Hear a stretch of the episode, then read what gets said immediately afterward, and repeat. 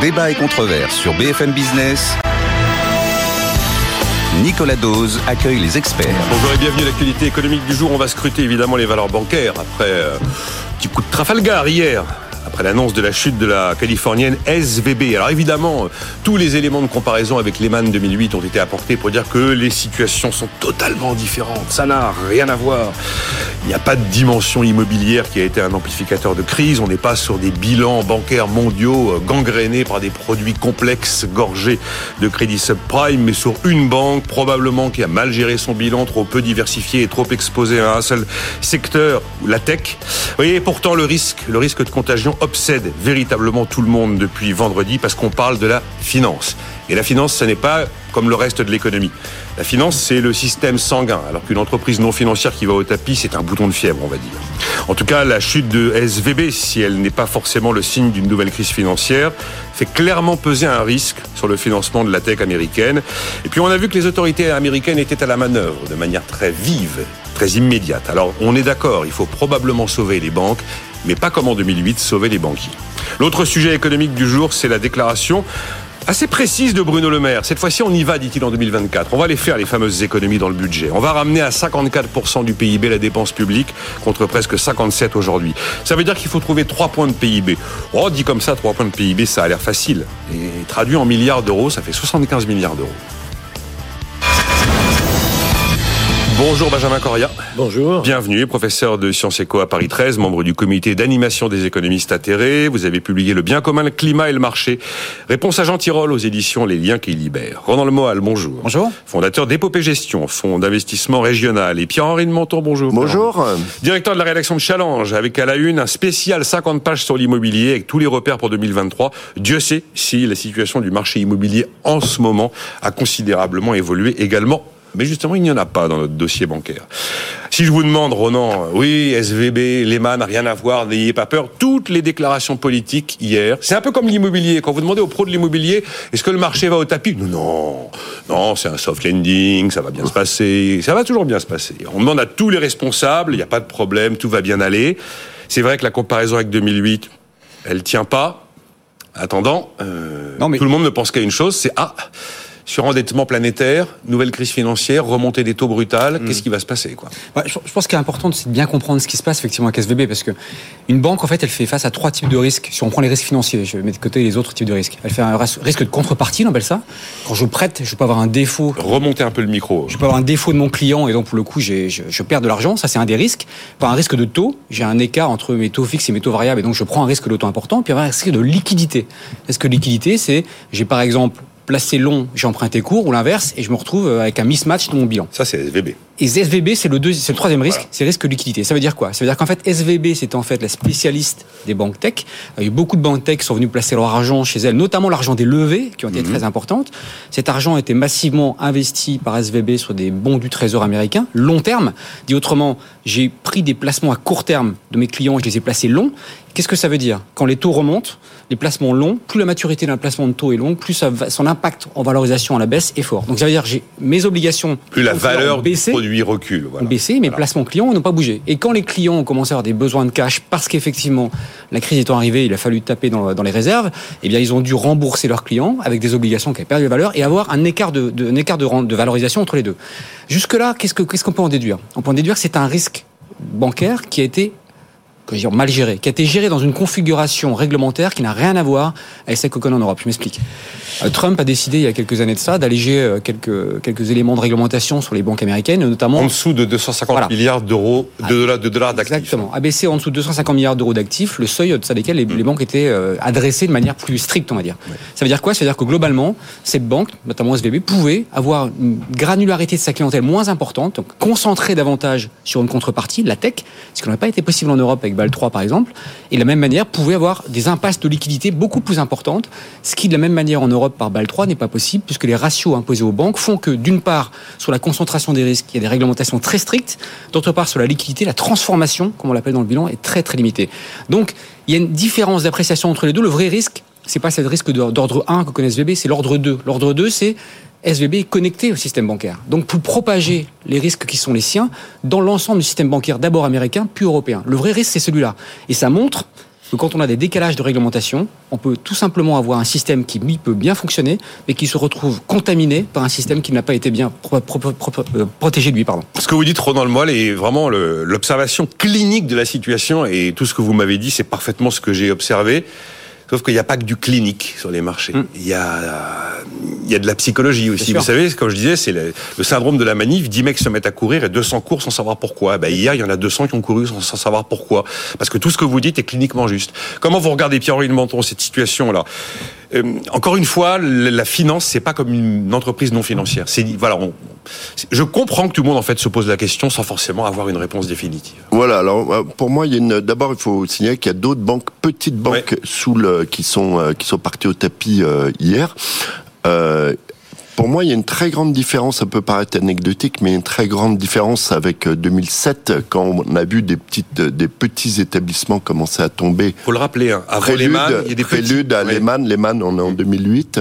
En fait, l'affaire en 2007, elle commence en février avec une provision pour risque un peu inattendue de HSBC euh, aux États-Unis, au fin fond du bilan d'HSBC. Sur, euh, on était sur un marché complètement différent. Il s'agit du crédit aux particuliers, euh, crédit immobilier aux particuliers américains. Donc, euh, rien à voir avec ce qui se passe aujourd'hui.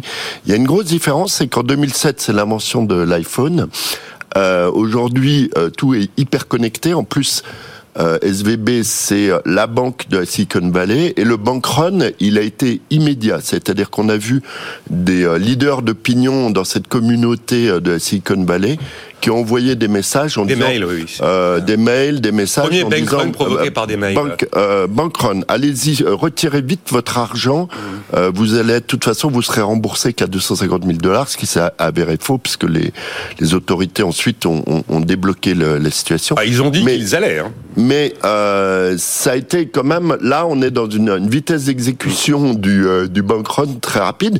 Et ensuite, moi, la, la grande conséquence, à mon avis, c'est sur la hausse des taux américains. Vous savez qu'on est engagé depuis euh, des mois, euh, voire des années maintenant, sur ce qu'on appelle le tapering, la sortie de cette politique monétaire non conventionnelle, avec une sorte de course poursuite entre la, la Réserve fédérale américaine et la BCE. Et ben là, euh, la, la Banque fédérale américaine, la Réserve fédérale, va un peu hésiter à continuer le mouvement parce que je pense qu'ils vont, euh, voilà, le SVB, c'est une conséquence directe de la hausse des taux. C'est un crack obligataire. Localiser les obligataires. ces jeunes gens qui faisaient des levées de fonds, ils mettaient tout en dépôt. Euh, donc euh, et là ils commencent ils ont euh, ils sont pas complètement idiots quand même à retirer leur dépôt pour faire des placements avec des taux donc qui, rapportent donc elle a vu un retrait de dépôt assez logique qui, qui s'est transformé en quelque chose d'irrationnel ensuite puisque ça a été amplifié par euh, par ce, cette hyperconnectivité de, de cette banque en particulier dans cette communauté là c'est comme une banque euh, communautaire hein. SVB c'est vraiment la Oui, banque oui. de la, La moitié des la startups de la Silicon Valley et y compris en France hein, c'est assez amusant hein. il y a des fonds euh, qui euh, ça faisait bien d'avoir son compte euh, à SVB quoi hein. donc Ouais. euh, donc voilà Bon, ce qui est, euh, ce qui est frappant, euh, comme vous le dites, c'est que euh, les banques dites régionales, même si on parle quand même de banques de plus de 200 milliards de dollars d'actifs, hein, 35 000 clients, euh, 8 500 salariés, c'est pas négligeable. Hier, il y en a une, First Republic Bank, encore en Californie, qui a vu sa capi, euh, enfin son 60, action reculer 40, 62%. ouais. Et puis les autorités américaines en ont fermé une autre avec un profil un peu similaire qui s'appelle Signature et Bank. il y en a une en Europe hein, euh, qui s'appelle Crédit Suisse hein, qui est pas bien du tout Oui. on va voir comment ça tourne dans la journée mais euh, Crédit Suisse, et si c'est euh, là, on est plus sur la même Mm, dimension. mm, Mais ils ont perdu près de 10% hier. Benjamin Coria, par rapport à tout ce qu'on a dit, euh, vous êtes rassuré, vous vous dites que c'est la finance, les signaux faibles, il ne faut pas les négliger. Qu'évidemment, les autorités sont là, et ce sera ma question suivante d'ailleurs, parce que, euh, à juste titre, Eric Ayer faisait remarquer que, ben, en cas de coup dur, une fois de plus, c'est quand même la puissance publique qui est appelée à la rescousse. Comment vous regardez la situation? Écoutez, je personne ne peut lire dans le mar de café. Moi, je pense qu'il faut. Non, mais la raison pousse à penser que, effectivement, tout ce que dit Lemoyle être est parfaitement Il faut être recevable. euh, attentif à, à deux séries de choses, à mon avis. Euh, la première série, donc, ça a été, ça a été dit, et je souscris, bon, peut-être avec un, un point supplémentaire, c'est qu'est-ce qui va se passer avec euh, d'abord la politique de la fête, bien sûr, hein, d'un côté, et puis de l'autre côté, déjà avec l'ensemble des bons du Trésor qui ont été achetés et accumulés euh, et qui valent plus rien. À l'époque euh, où ils ont été achetés euh, euh, avec des taux d'intérêt nuls. hein. Bon voilà, hein, parce que une des choses, c'est que SVB aurait pu, aurait dû prendre ses pertes, tout simplement, au lieu de garder euh, euh, cette somme. euh, Bah, Ils ont pris des pertes. Ils Énorme. Ont, ils, ils ont soldé 21 milliards d'obliges, ils ont perdu 2 milliards, ils ont voulu oui, augmenter mais, le capital mais- mais de 2 ils milliards. ont quand même été rattrapés par, euh, par, par la vitesse. Ah, si oui, oui, oui, Ils tout- s'est fait dans l'urgence, clairement. Donc la question qui se pose, c'est que vont faire les autres? Hein, je veux dire, et il n'y a pas que les jeunes gens hein, qui ont acheté des bons du Trésor. Mhm. hein. Donc euh, il y a cette question-là qui est ouverte. Et je pense que ce qui s'est passé, à la fois va les alerter sur le risque de provoquer de manière artificielle entre guillemets euh, un, un- un- sur euh, euh, une suractivité de retrait donc euh, ça ça va les rendre prudents mais d'un autre côté ils savent qu'il y a beaucoup d'argent à perdre bon donc il faudra suivre ça. La deuxième chose qu'il faut suivre, ça a été dit aussi, euh, mais moi je vais rajouter un élément, c'est que la SVP, c'est effectivement euh, une banque communautaire de la tech et de la high-tech, et que l'ensemble du secteur, les très gros, hein, Meta, euh, euh, euh, Amazon, Twitter, etc., euh, viennent euh, de recevoir un bouillon. Et que le peu qu'on en sait, c'est que leurs investissements euh, à venir hein, ont pas l'air d'être aussi porteurs que ce qu'ils espéraient. 2022 a été une année dure pour la tech, Voilà. notamment alors, aux États-Unis. Alors, donc voilà, c'est les deux points sur lesquels il faut garder de la vigilance, qui peuvent éventuellement euh, avoir des effets systémiques euh, mondiaux, si je peux dire. Mais, mais, mais ça, c'est trop tôt pour le dire. Fait systémique, moi ça m'intéresse d'avoir votre avis sur ce qu'on a dit, hein, le, le fait qu'on réalise ce que provoquent des hausses de taux rapides et fortes. Bien sûr. Vous voulez réagir dans le mois Je ne sais pas sur quelle euh, thématique là vous Là, je, voulez je repartir. voulais rajouter deux, deux petites choses. D'abord, euh, dire qu'effectivement, on parle de la tech en ce moment. Effectivement, c'est la tech qui, euh, qui était à. Voilà, ce sont des boîtes tech qui sont très clientes de cette banque-là qui ont été à l'origine effectivement de- du problème. Mais euh, c'est pas le sujet de la tech en tant que tel qui compte aujourd'hui dans le cas d'espèce. On aurait eu une banque très exposée à l'agroalimentaire. Oui, de la oui. même manière, ouais, ce que je veux dire par là, c'est c'est l'hyper-concentration sur un secteur qui, dans une configuration donnée, la hausse des taux, et là je vais y revenir, amène effectivement à des retraits importants et des ventes en moins-value. Mais ça aurait été une boîte, des boîtes d'agroalimentaire, c'est vrai. Donc c'est la vraie question de comment, quand on est amené à réguler des objets bancaires, qui sont des objets très connectés, puisque les courroies de transmission de l'argent à l'économie, comment est-ce qu'on fait en sorte de limiter effectivement leur surexposition? Donc je- reviens pas trop, mais c'est quand même la réglementation bancaire qui est à l'origine de ça. Deuxième point, c'est que Trump effectivement a fait marche arrière Voilà. quand il était à la Maison Blanche. le raccourci qu'on fait d'utilisation de la politique monétaire pour juguler l'inflation montre ses limites. C'est-à-dire Ah, que- quand ça, on a un quand seul même une levier, question, et voilà, on est sur une question centrale.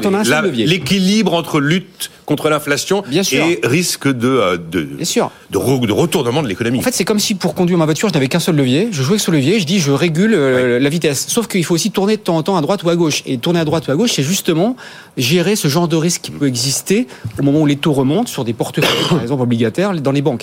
Et on voit bien effectivement qu'à un moment donné, certes, il y a cette politique de, de l'inflation à gérer, mais il y a aussi les, le marché financier, les marchés financiers ou la transmission de la finance à l'économie qui est hyper importante. Et là, on voit bien qu'à un moment donné, ça va sans doute mettre, si ce n'est un coup d'arrêt, en tout cas, faire réfléchir avant de faire remonter les taux trop fortement.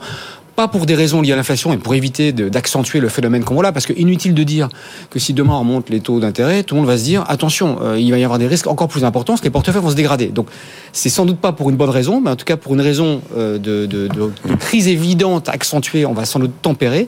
Et je pense que ça amène à réfléchir quand même sur les outils qu'on utilise quand on doit juguler l'inflation. On peut pas avoir un seul outil dans sa boîte à outils. Il faut une clé à molette, il faut une clé de 12, il faut à peu près tout. Quoi. Je voyais d'ailleurs euh, quelques réactions hier de cer- certains qui se demandaient si la BCE ferait 50 points de base, par exemple, jeudi. Je pense que c'est une Ou bonne 25. Quoi.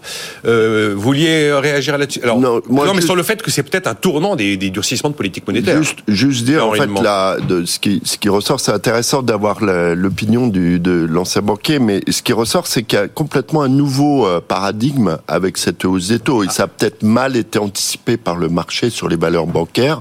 Euh, elles sortent d'une période quand même tout à fait extraordinaire avec des taux euh, négatifs en ce qui concerne les banques euh, américaines et, et euh, Oui, elles étaient payées pour déposer de l'argent. la Elles étaient payées pour déposer de l'argent. Donc on sort d'un truc complètement surréaliste qui était jamais arrivé Oui. dans l'histoire économique. banquier qui vous paye pour Et- vous prêter, c'est. Et on est en train de, c'est un retour à la réalité. Alors qu'on regarde les cours de bourse sur le long terme, on n'y est pas. hein. C'est une petite correction quand même Oui, par rapport. Il n'y a pas de pas de panique. Mais et l'autre chose que je voulais dire, c'est qu'il y a le, la conséquence de, de toute cette période de quantitative easing, c'est qu'il y a énormément d'argent hein, dans le circuit.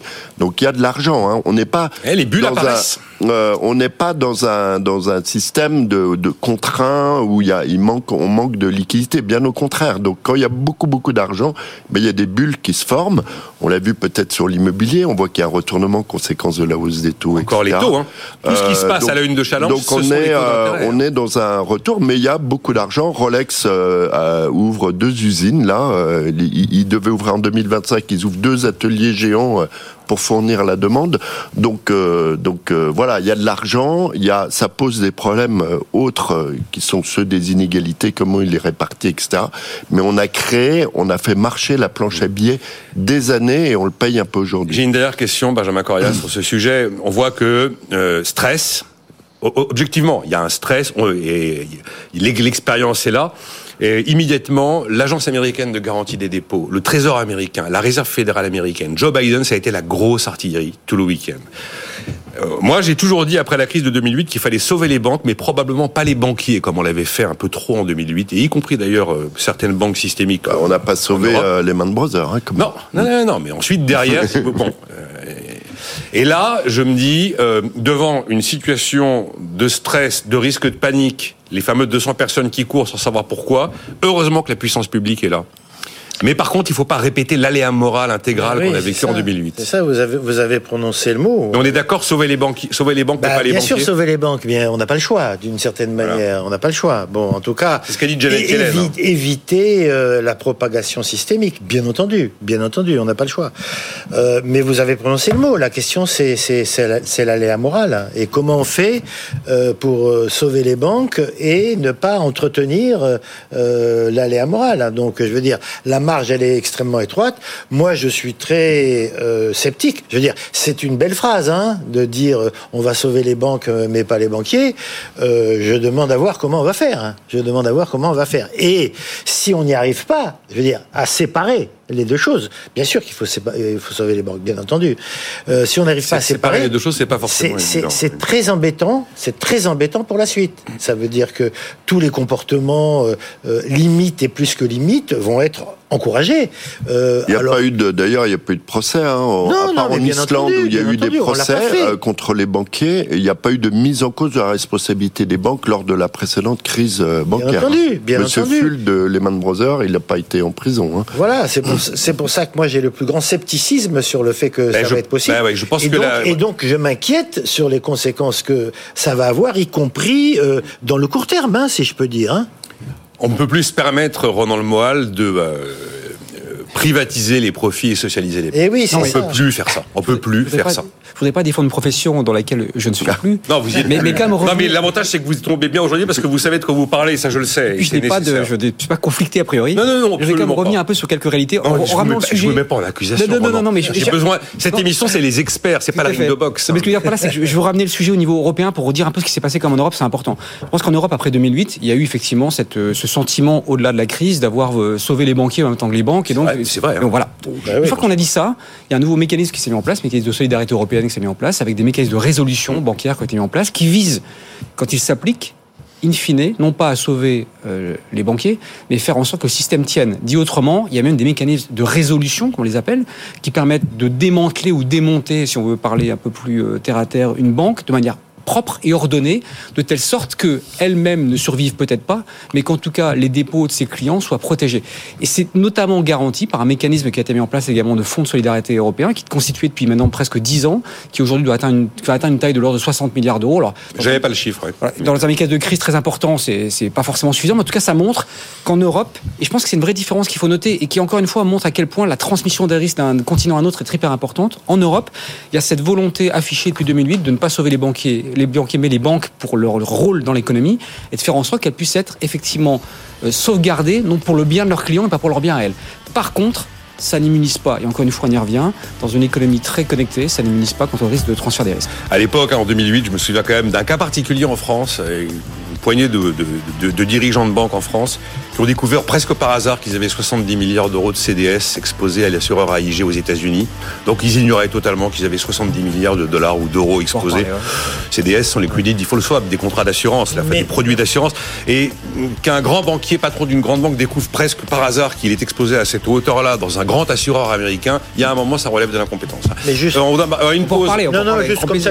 mais alors en teasing alors. Une euh, petite, oui, absolument. Une petite indication sur est-ce qu'on va sauver les banques et pas les banquiers, etc. On va bien voir qu'est-ce qui va se passer avec euh, le banquier de SVB, qui lui a vendu ses titres Oui. euh, deux semaines avant la crise. a vendu 3 ça, millions de Ça dollars va être intéressant. Ça non, va non, être mais je suis d'accord. Non, mais intéressant. il il y aura des investigations. Il est très clair qu'il y a eu des Oui, erreurs. il y aura des il y a eu des erreurs de gestion financière. Joe Biden a dit il devra rendre des comptes. Mais, Oui, mais oui, je, ben, mais- on mais va je voir. pense que On on, on envoie la pub Je comme dit la pub. La pub dit on envoie la pub. C'est parti. Débat et controverse sur BFM Business. Nicolas Dose accueille les experts. Avec Benjamin Coria, professeur de Sciences Éco à Paris 13, membre du comité d'animation des économistes atterrés, qui a publié Le bien commun, le climat et le marché. Réponse à Jean Tirole aux éditions Les Liens qui libèrent. Ronan Le Moal, fondateur des Popé Gestion, fonds d'investissement régional en Bretagne. Pierre-Henri de Menton, directeur de la rédaction de Challenge, avec 50 pages spéciales immobilier. Dieu sait si le secteur aujourd'hui connaît des bouleversements profonds, baisse des transactions, crédit plus cher, plus compliqué à obtenir. C'était assez bien résumé par un agent lyonnais qui disait, bah, celui qui arrivait à avoir 250 000 euros, maintenant il en a 200 000, et le vendeur qui espérait faire une plus-value, maintenant il espère éviter de faire des pertes. Bon, C'est un peu. Alors évidemment, les professionnels de l'immobilier vous diront, mais c'est un, atterrissage en douceur. Oui, on va voir si c'est vraiment un atterrissage en douceur. Encore un mot. Vous, alors, j'ai pas lu vos réactions Twitter parce qu'on discutait euh, entre nous là pendant la pub. J'en ai plein évidemment. Euh, vous me disiez, Ronan Le Moral, mais peut-être que c'est le moment de ressusciter ce bon vieux débat sur la séparation des banques de dépôt et des banques d'investissement. Oui, je pense Ce qui s'appelait aux États-Unis le Glass-Steagall Act, auquel Bill Clinton met fin avec la complicité de, de euh, Alan Greenspan en 1999, ce qui va ouvrir effectivement la voie à toute forme d'excès et, euh, Mais, vous savez, en fait, de quand- quand- corrosité dans les activités. Quand je, donne souvent cette image pour illustrer le propos, quand j'appelle ça l'effet Big Mac. Avant de dire à quelqu'un de prendre des médicaments anti-cholestérol, vous lui dites d'arrêter de manger des Big Mac ou des choses grasses. Pourquoi je dis ça? Parce que la régulation bancaire, notamment européenne, vise à encadrer très fortement la manière dont sont gérés les bilans des banques pour éviter justement qu'elles aient des excès, soit dans les placements de leur, d'excès des impasses de liquidité, des impasses de taux, euh, des prises de risques trop importantes en, en compte propre. Mais avant d'en arriver là, on pourrait très bien avoir une vision très simple qui serait de dire, quand Madame Michu, pardonnez-moi l'expression, vient déposer son argent dans une banque, l'utilisation qu'on peut en faire peut être uniquement de la banque commerciale. La banque commerciale consistant à, si j'ai un excès de placement, à l'utiliser pour faire des crédits, et si j'ai pas cet excès de placement, à juste me refinancer pour faire ce, que, ce qui est mon métier, c'est-à-dire prêter. Et arrêter effectivement d'utiliser le bilan pour faire les activités périphériques dans lesquelles ensuite on vient faire du transfert de risque de l'une à l'autre. Je n'ai rien contre la banque de marché, elle a toute sa justification. Je dis simplement que ce sont deux activités qui mériteraient de fonctionner séparément. Ouais, Voilà, le c'est mariage des deux, mais alors moi, après les banquiers juste- vous diront que les, les années où tout Oui. fonctionne, euh, c'est juste jackpot, ce qui est Bien vrai. sûr, mais Alors, c'est par, pas le même par sujet. contre, quand ça vrille, Ben voilà, de non, juste rappeler que euh, en France, on a un, un- un système hein, qui est euh, celui de la Banque universelle, où précisément l'argent de Madame Michu va servir à financer euh, la transition énergétique et des gros investissements, etc. Moi, je pense que c'est le fondement euh, du métier de banquier, en tout cas euh, tel qu'on le conçoit euh, en France, où on a les, les institutions quand même les plus solides d'Europe, enfin on touche du bois, euh, des BNP Paribas, etc. Euh, le, le, le problème, c'est une activité très particulière, et c'est là où je suis d'accord, qui est l'activité pour compte propre, c'est-à-dire que quand le pour bilan... son propre compte. Voilà, quand la banque Quand se BNP met à jouer... Paribas fait pour son compte de Voilà, banque hein, de quand- banquier. se met à faire du trading, comme font, euh, le, je sais pas, Total fait ça sur le pétrole, eux ils font ça sur l'argent. Donc là, c'est une activité qui doit effectivement être euh, extrêmement euh, encadrée. Et on vous dira qu'elles le sont encadrées, que les Euh, et elle l'est déjà, elle l'est prudentielles déjà, ont été- elle l'est déjà. Mais après, empêcher que le dépôt de Madame Michu finance la construction d'immeubles ou j'en sais rien moi du village olympique, moi ça me paraît contraire à ce qu'est le, le système bancaire et sa vocation et sa raison d'être pour prendre. surtout pas ça. Moi, je suis d'accord avec ça. Moi, je pense effectivement que, d'ailleurs, ce que demandent les épargnants aujourd'hui le plus, c'est de savoir où est fléchée leur épargne. Ce que demandent le plus les gens aujourd'hui, c'est de dire, moi, j'en ai plus rien à faire, qu'on me dise que mon argent est placé pour diversifier sur des placements au Japon, aux États-Unis ou ailleurs. Je suis euh, résident, j'habite en Bretagne.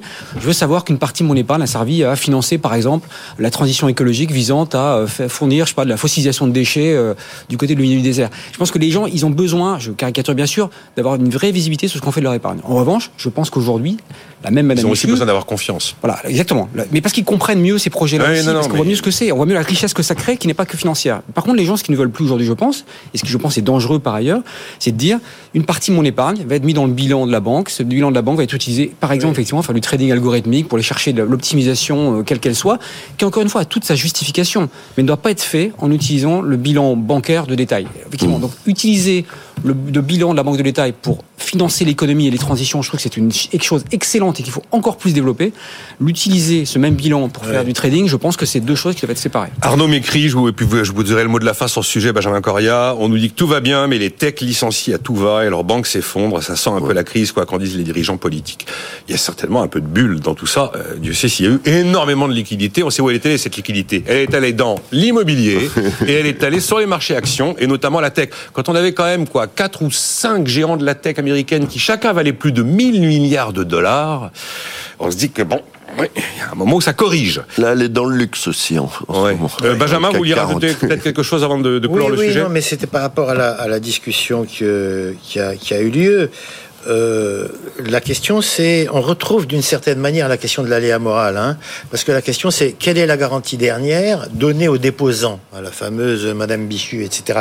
Bien, Euh, si c'est euh, euh, faites-moi confiance parce que de toute façon je suis responsable et si je suis pas responsable, c'est l'État qui va le faire. On est au degré zéro de l'aléa moral. C'est 2008, c'est Voilà. too big to fail. Donc, donc ce que vous euh. Bien sûr, le métier de banquier, c'est de convertir une liquidité en un investissement. hein. On- Long terme. on- on- bien sûr, on, on est d'accord là-dessus. Mais les limites sont essentielles. Et la transparence, alors, l'élément que vous ajoutez, me paraît, dans la période de- dans laquelle on entre, encore plus importante. Euh, parce que effectivement, peut-être même, vous voyez, moi je vais très loin, peut-être même qu'il y a des gens qui accepteraient certains risques s'il s'agit de la transition écologique, mais qui ne les accepteraient absolument pas s'il s'agit de faire du trading sur de l'argent. avez tout à fait Bon, donc je veux dire, informons, les, les gens ont le droit de savoir ce qu'on fait de leur argent. Déjà, euh, si quelqu'un vous croise dans la rue et vous dit euh, l'argent que je dépose à la banque, il est où en fait? Ben oui. Bonne pour lui, apporter une, question. pour lui apporter une réponse très précise, parce qu'on a un peu l'intuition que quand on vient de mettre 200 euros sur son compte en banque, il y a 200 euros dans l'agence là. Alors oui, certes, on a fait ça de manière électronique, mais on a le sentiment qu'ils sont là. Et puis, bah, évidemment, le système est beaucoup Ben, plus compliqué. Euh, allez, on, bah, on va- de toute façon, je, je, je crains qu'on n'ait pas terminé de parler de ce sujet. Parce que oui, effectivement, on n'est pas en 2008, mais tout le monde n'a qu'une question en tête. Est-ce qu'on vit bis repetita? Euh, C'est la grande nouvelle du jour. Alors, vous savez qu'on se demande toujours comment est-ce qu'on va maîtriser les dépenses publiques. Vous savez qu'on a eu RGPP. RGPP. RGPP, on a eu euh, MAP 2000, je sais pas quoi, là sous François Hollande, CAP 2022 sous Cap. Emmanuel Macron, toutes ces euh, grands comités chargés de retrouver la raison budgétaire et maîtriser, reprendre le contrôle de nos finances publiques. Bruno Le Maire l'avait laissé entendre au début du mois de janvier, cette fois-ci il donne vraiment des éléments précis. Alors on va se dire, ah on va s'y attaquer. Il y aura plusieurs milliards d'économies dans le budget 2024, dit le ministre. Il indique qu'il veut ramener la dépense publique à 54% du PIB. Elle est actuellement de 56,9, pratiquement 57. Ça veut dire qu'il faut trouver 3 points de PIB, donc dégager 75. 54, c'est au-dessus de 2019, hein, je rappelle quand même. Hmm. On n'arrive pas à la situation pré-Covid. ouais. trouver 75 milliards d'euros, à tel point que Gabriel Attal sur France Inter a dit oulala, il n'y aura pas d'austérité, vous en faites pas, rien ne sera brutal. Moi je me dis, j'ai jamais, j'y crois plus. Mais je sais pas, euh, ben- Benjamin Correa, ce qu'on se dit, ben, euh, Bruno Le Maire, qui a peut-être envie aussi de marquer euh, son quinquennat entre guillemets, eh ben il va faire un tour de vis euh, budgétaire en 2024 historique. Non, mais l'équilibre, C'est pas parce que ça ne s'est jamais produit que l'équilibre budgétaire chez un peu plus près du micro, Benjamin. Pardon, l'équilibre budgétaire chez, chez Bruno Le Maire, c'est une espèce de euh, d'obsession hein, et, la, et, la, et la réduction de la dépense budgétaire. Bon, moi, ça me laisse de marbre, hein, hein, franchement. Donc vous y croyez pas Non, je n'y crois absolument pas. Et euh, comment dire il y a- il y a- d'une part, je n'y crois absolument pas. Je pense que ça sera absolument pas possible euh, parce que, je veux dire, ce qu'on ne dit pas, c'est d'où ça vient ces creusements. Et ces creusements, ils viennent de lui. Hein ils viennent du quoi qu'il en coûte.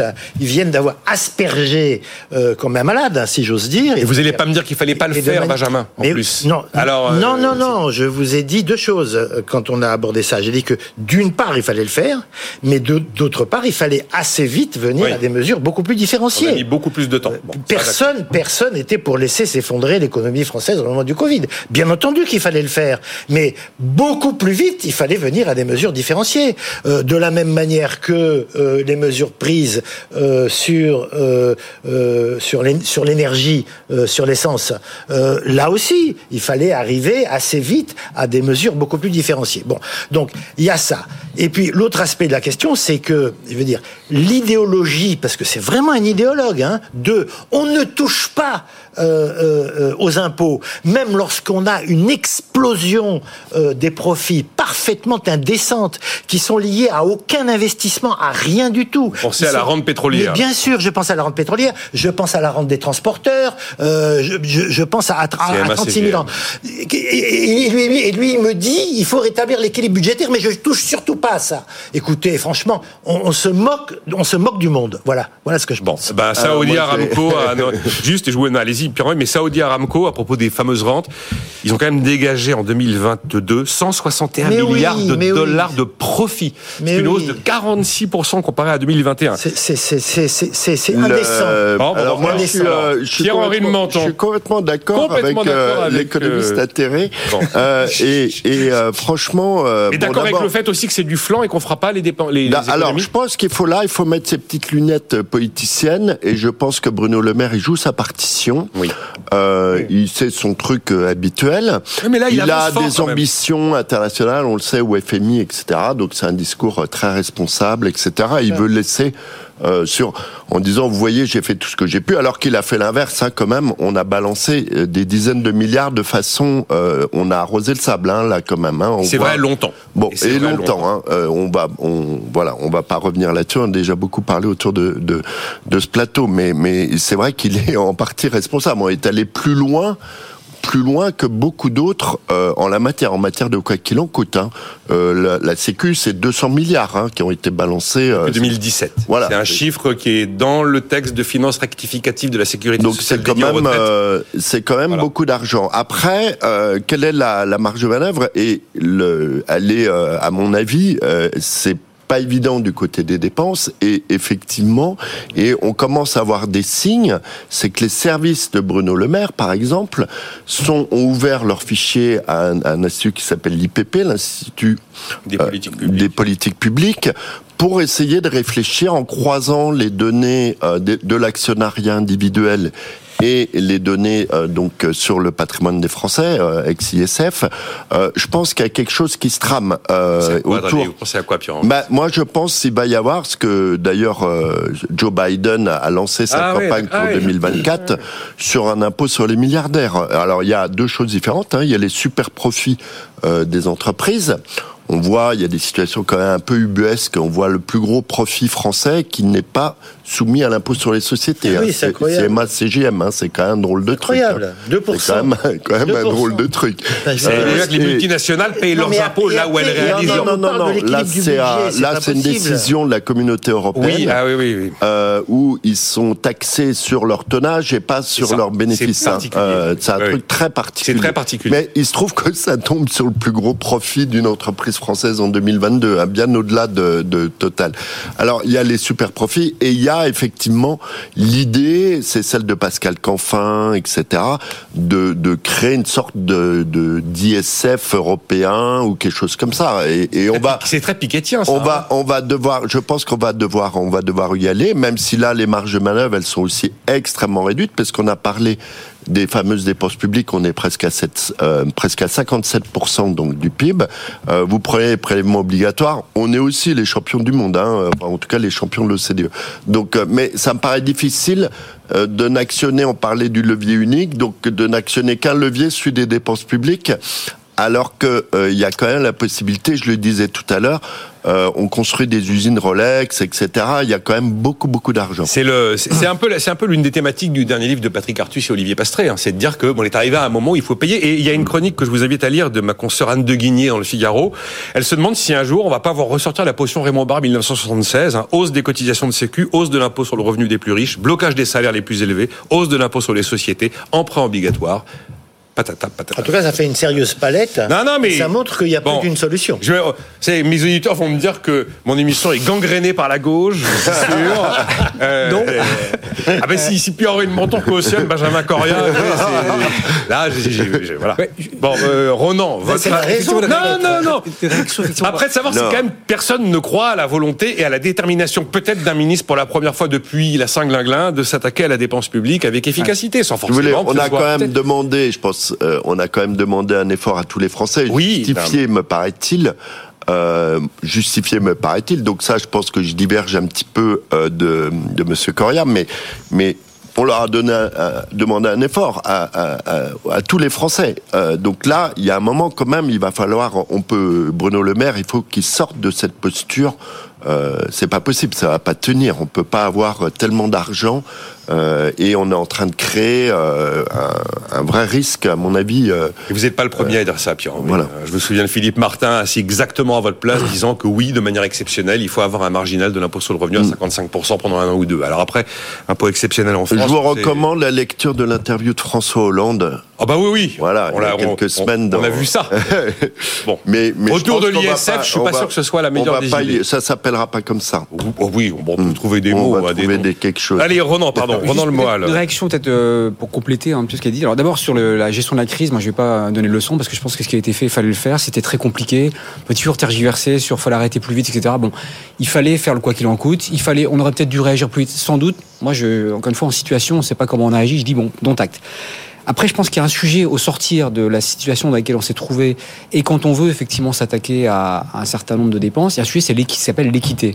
Effectivement, si on n'est pas capable de donner une forme d'équité en échange euh, d'efforts qu'on pourrait demander, ça marchera pas. Donc effectivement, je, ne sais pas de quelle manière, mais quand on voit, euh, et je, je vais pas, euh, les, gens utilisent les normes telles qu'elles sont et les lois fiscales telles qu'elles sont, mais quand on voit des résultats que ça peut donner, je pense faut se poser la question et remettre un peu d'équité là-dedans. Est-ce que ça va être temporaire? Est-ce que ça va être de manière pérenne? En tout cas, il y a sans doute un sujet fiscal à faire pour que les plus hauts patrimoines ou les entreprises qui effectivement échappent n'échappent moins. On l'a fait à une époque, rappelez-vous, sur les GAFAM, où on disait c'était normal que. de la même manière. on a fait d'ailleurs notre taxe GAFA française. Hein, Puis troisième point. chiffre d'affaires. Bon, Troisième point, on risque d'être un peu euh, en décalage.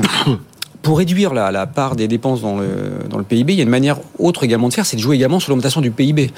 je pense qu'il y a aussi des questions à se poser, encore une fois, au risque d'être un peu lourd sur le sujet, sur la gestion de moyen long terme, effectivement, et les investissements qu'il faut faire et accompagner par la force publique d'une part, mais par l'argent privé d'autre part, sur les transitions. On y revient.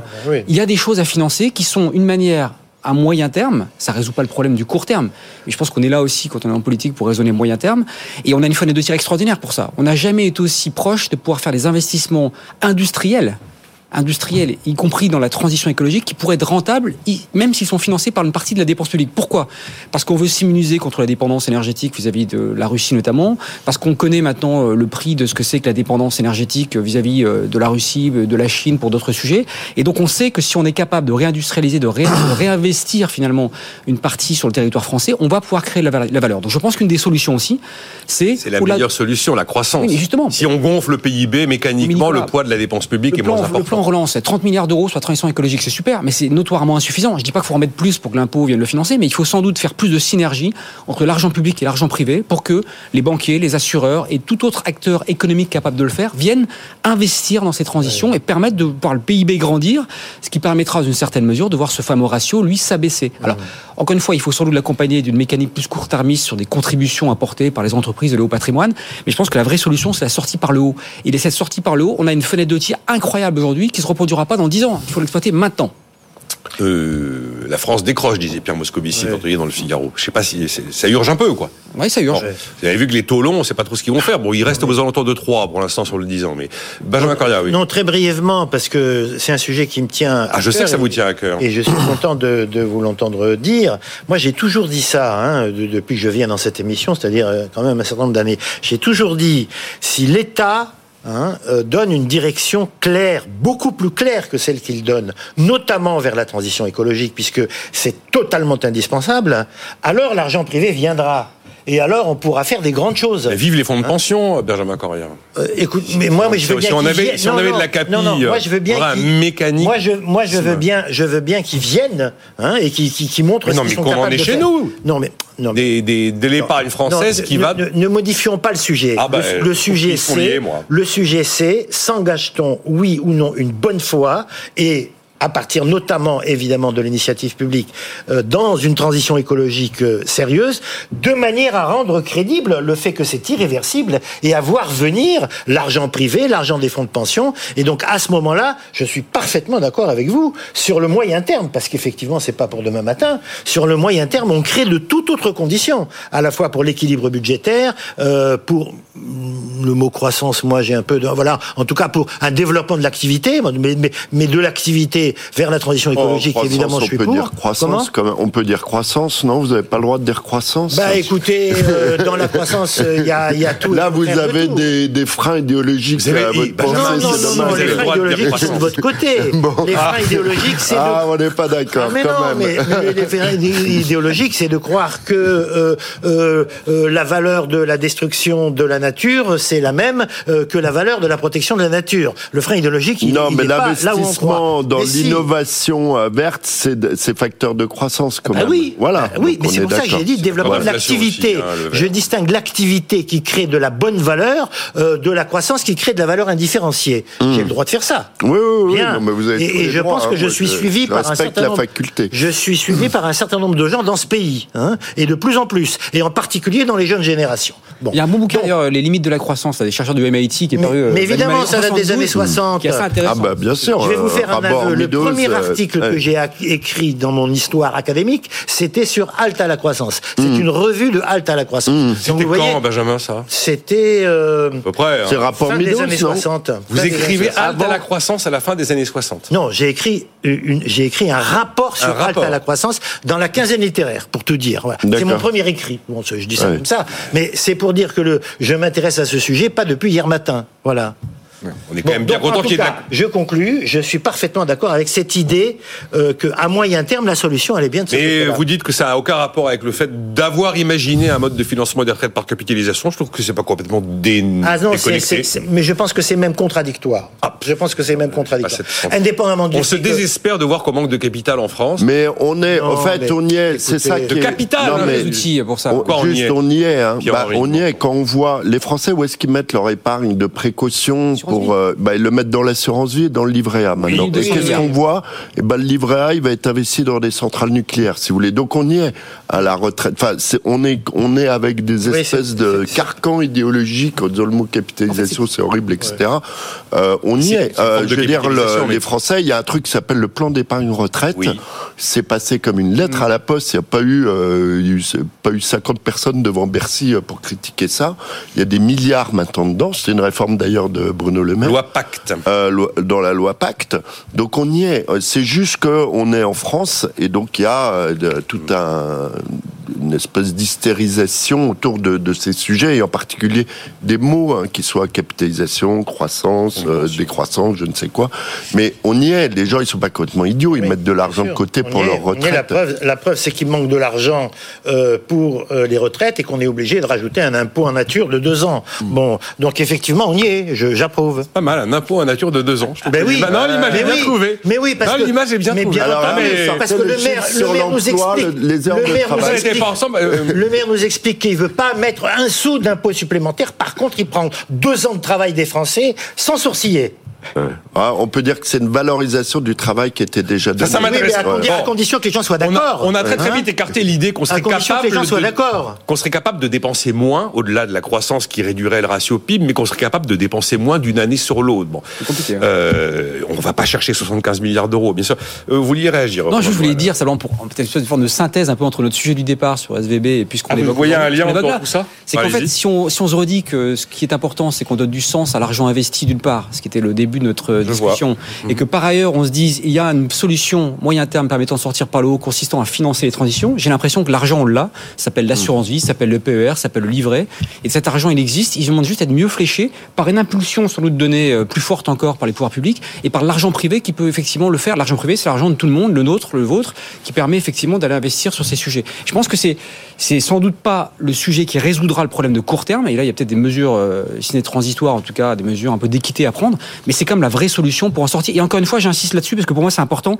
Il y a des moments où ça peut paraître une espèce de vœu pieux. Je pense qu'aujourd'hui, il y a un momentum qui est vraiment très, très intéressant. Parce que malgré tous les malheurs qu'on traverse en ce moment, euh, le Covid, la guerre en Ukraine, etc. Ah, on a une ça fait réfléchir en on modèle. a une contrainte de mutation Voilà, de, ça fait réfléchir déjà de au notre modèle. fournisseur d'énergie, Ouais, ouais. Il y a des opportunités. Il y a des vraies Mais ça met un peu de temps. Regardez le temps qu'on met à avoir des normes. On parlait de transition énergétique. On n'est toujours pas tout à fait d'accord sur ce que c'est qu'un produit financier euh, ESG, par exemple. Hein. Il y a deux, deux c'est long. systèmes de normes. C'est long. C'est long. Donc il y a une Comme une obligation verte, la il y Bruxelles a, il y a une sorte d'impatience euh, justifiée. Ouais. Et ensuite, il y a effectivement le rythme, on va dire, de espèce de technostructure internationale qui régit tout ça, euh, qui fait que, on, mais on va y arriver. Hein. Il, y a, il y a quand même, il se passe des, il y a des mouvements incroyables en ce moment. euh. Benjamin, pourquoi ça vous énerve d'imaginer que le livret A participerait au financement euh, du parc nucléaire? Parce qu'effectivement, ça a été une annonce qui est passée un peu inaperçue il y a environ un mois. Ah, parce que en principe, euh, le, le, le livret A euh, a pour fonction de d'assurer des dépenses sociales. Oui, le logement En social. particulier- logement. en particulier- À l'origine. en particulier le Maintenant, ça finance les Bon, collectivités bien. aussi. Bon. Entre le logement et à la limite les collectivités euh, et le nucléaire sur lequel il y a absolument euh, aucune discussion. Aucun consensus depuis 30 ans ou depuis 40 ans. Un texte à l'Assemblée, Euh, là. Ça, ça pose Il y a un un problème. texte sur le, la relance du nucléaire. Oui, mais Il va y avoir écoutez, discussion. Non, mais vous savez bien que c'est aujourd'hui une question euh, extrêmement discutée.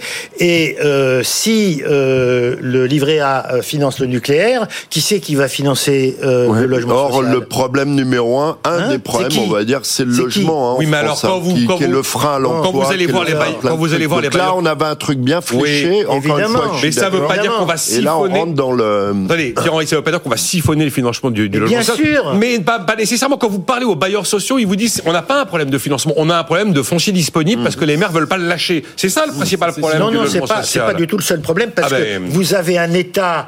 euh, bah, euh, évidemment, vous connaissez le sujet bien mieux que moi, euh, surtout euh, après le travail que vous venez d'effectuer. Mais on a un État euh, du parc locatif social qui est absolument catastrophique. Et là, c'est pas euh, du foncier qui manque, euh, c'est de la rénovation. Bah justement, rénovation les, les passoires thermiques, Bah voilà. les passoires Non, mais thermiques sont là, etc.